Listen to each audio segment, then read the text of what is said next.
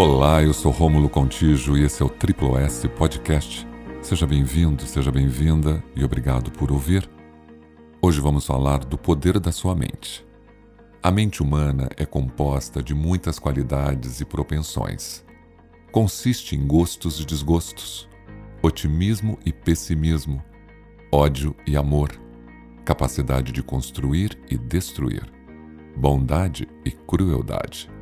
A mente é composta de todas essas qualidades e muito mais. É uma mistura de todas elas, e algumas mentes demonstram o domínio de uma dessas qualidades, enquanto em outras o domínio é de outras qualidades.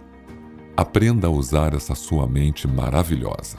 As qualidades dominantes são amplamente determinadas pelo ambiente de cada um, treinamento e outros elementos associados, e, em particular, pelos próprios pensamentos.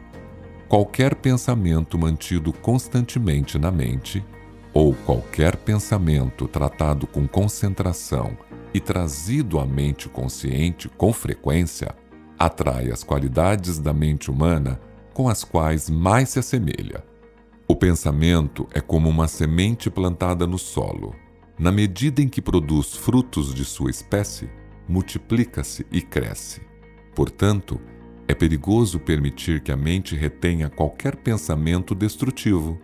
Esses pensamentos devem mais cedo ou mais tarde buscar liberação pela ação física.